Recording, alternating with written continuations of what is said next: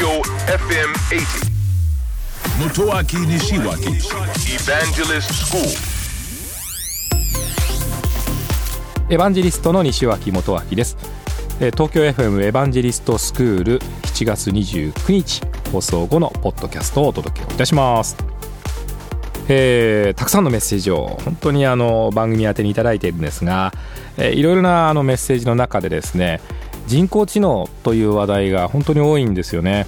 理由はやっぱり2つあると思うんですね。一つは人工知能に対する期待ですよね。こんなことできるんじゃないか。こんな素晴らしい将来や世界があるんじゃないか。というやっぱりワクワクする期待ですよ。もう一つはやはりあの不安ですね。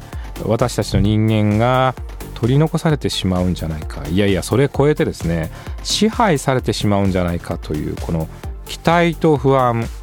これは別に人工知能に限ったことではなくて IT もしかしたらそのいろんな産業革命の時に言われ続けてきたことだと思うんですけど人工知能はやはりあの人間の代わりをものすごくしてくれます。特に脳の代わりをしてくれるわけですからね。うーんまあやっぱり恐怖というのは大きいと思うんですね。で人工知能はどんどんどんどん学習をしていきます。人工知能が成長を止めないその最大のポイントは忘れないということとスピードが速いということですね。これが人間が持てなかった力ですね。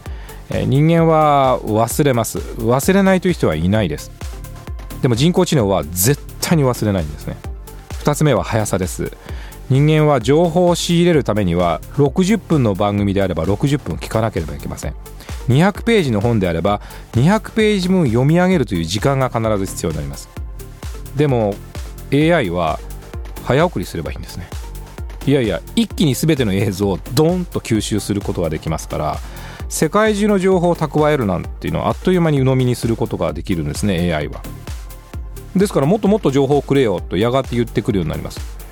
そうすると情報に枯渇してきた AI が出てきていて多分自分で情報を作り出してくると思うんですよね AI が。まあそうすると少し恐怖です。例を考えますとニュースをどんどんどんどん吸収して AI が成長しますよね。でもそのニュースが枯渇してくると分かりますよね。ニュース作るんですよ AI が。自分で事件や事故や話題を作ってくるようになるんですよ。実社会で起きていないのに。おそらく自立した AI ってそういう時代になるんですね。なんとなく映画っぽいんですけどあのそういう懸念が今出てきていると思うんですね。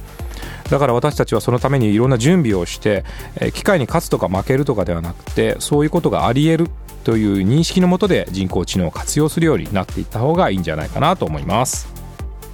東京 FM エヴァンジェリストスクールは毎週土曜日深夜12時30分から乃木坂46の若月由美さんと一緒にお届けをしております、えー皆さんからの質問にお答えしたり大変楽しくお届けをしております。ぜひオンエアの方も聞いてください。聞いてください立ち向かえ。就活